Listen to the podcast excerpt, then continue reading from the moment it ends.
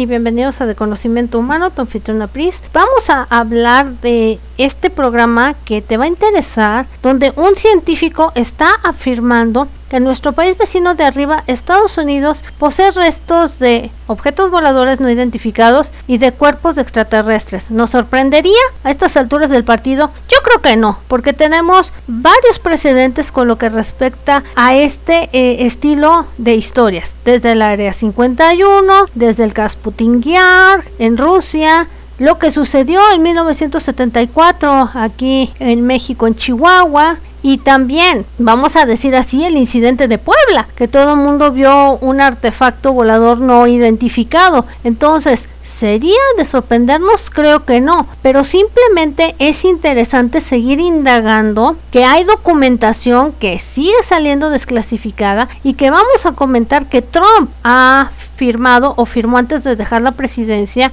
una especie de carta donde ya este primero de junio se hiciera una desclasificación hacia el Senado para ya discutir este asunto de objetos voladores no identificados. Que sí, lo más probable es que salgan más cosas, pero todavía se están guardando esa grande de los extraterrestres. ¿Y qué te voy a comentar de esto? Para empezar a entrar al tema de que hay personajes de renombre que han aportado testimonios con lo que respecta al fenómeno de los UFOs, objetos voladores no identificados, los extraterrestres, lo que está otorgando ya validez porque sí hay documentación, como te lo vuelvo a repetir, y que ellos están poniendo en riesgo esta reputación para revelar lo que saben, poco o mucho que yo creo que los más altos en rango en estas digamos en estos lugares con respectivas instituciones para dejarlo bien en claro es esto de que estos documentos finalmente ya están saliendo firmados y ya yo creo que no cabe ninguna duda. Y esto viene eh, del doctor Robert Irving Sarbacher que es considerado científico popular. Algunas de sus obras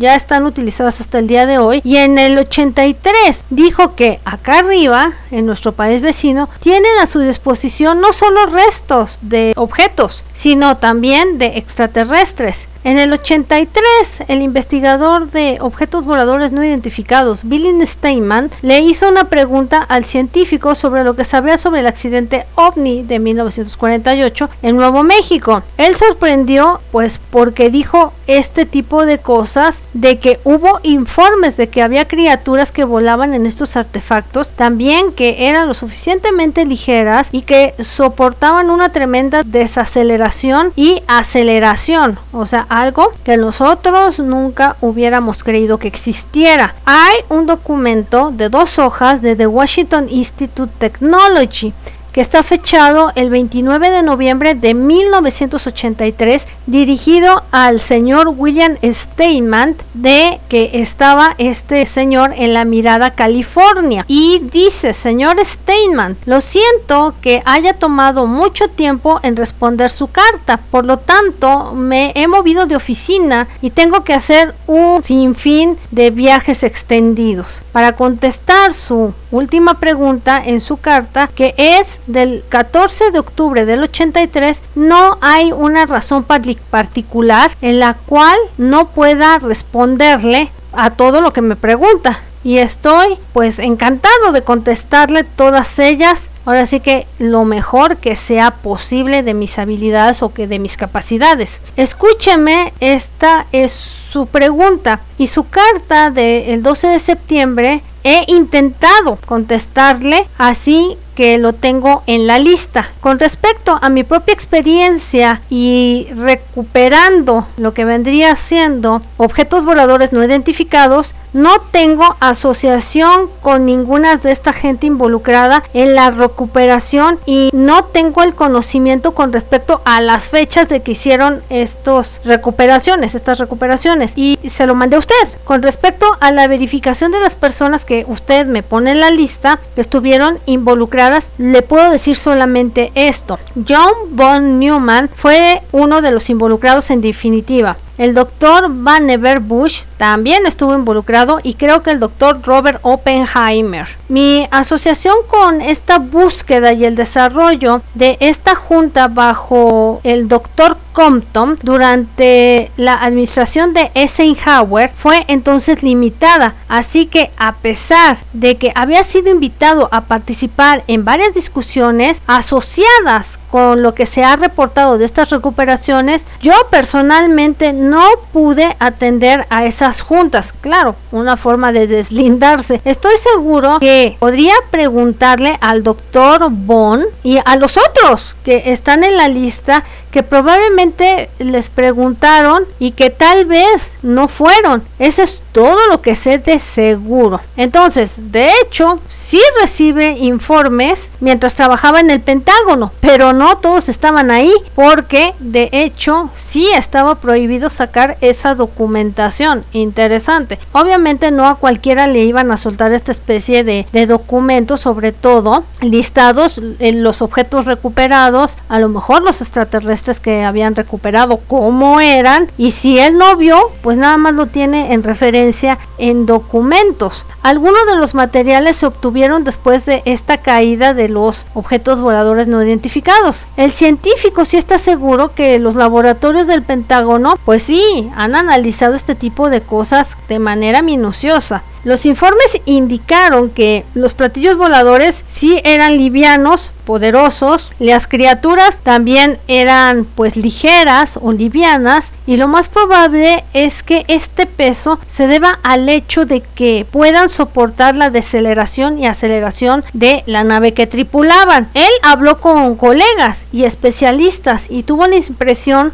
que se parecían estos extraterrestres a insectos, o sea, insectoides, pero parece que no habla de algo muy grande de dos metros, sino como que habla de algo pequeño y que, que poseían al mismo tiempo una fuerza increíble. De hecho, en la misma carta también dice que recibió reportes oficiales cuando estuvo en su oficina del Pentágono, pero ahí se los dejaron y de hecho no le permitieron sacar, como dije anteriormente, esto. Se describe en el documento eso de lo ligero y que obviamente no tiene o no le llegaron fotografías para constatarlo, sino nada más un documento que lo prueba, que trajeron esto. Y de hecho, que dice que él pidió una entrevista con el doctor Brenner de la embajada canadiense y creo que las respuestas que le dio fueron las que estuvieron listadas en la carta y era algo familiar con el tema sobre lo que estaban discutiendo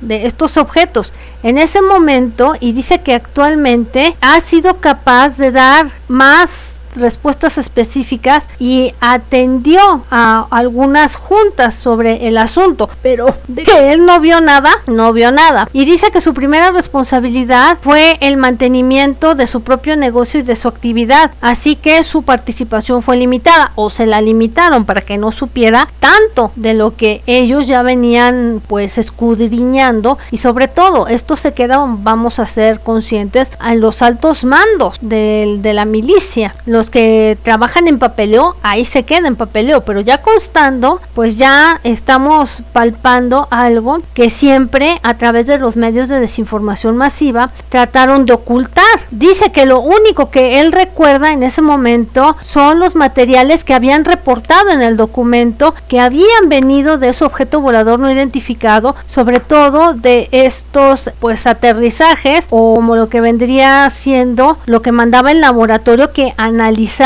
y que eso fue de manera muy cuidadosa y luego dicen que hubieron reportes de instrumentos o gente operando estas máquinas que eran ligeros y eso para entender que cómo le hacían para pilotear esto y la aceleración y la deceleración y que esto no se viera afectado con las gentes que tripulaban estas naves. De hecho, que él todavía no sabe si hay documentos altamente más clasificados, pero sí le dieron una negativa de la existencia de estos objetos. O sea, le pasó la documentación, él leyó parte, pero le negaron que los tuvieran. Entonces por eso él cree y no duda esto al respecto.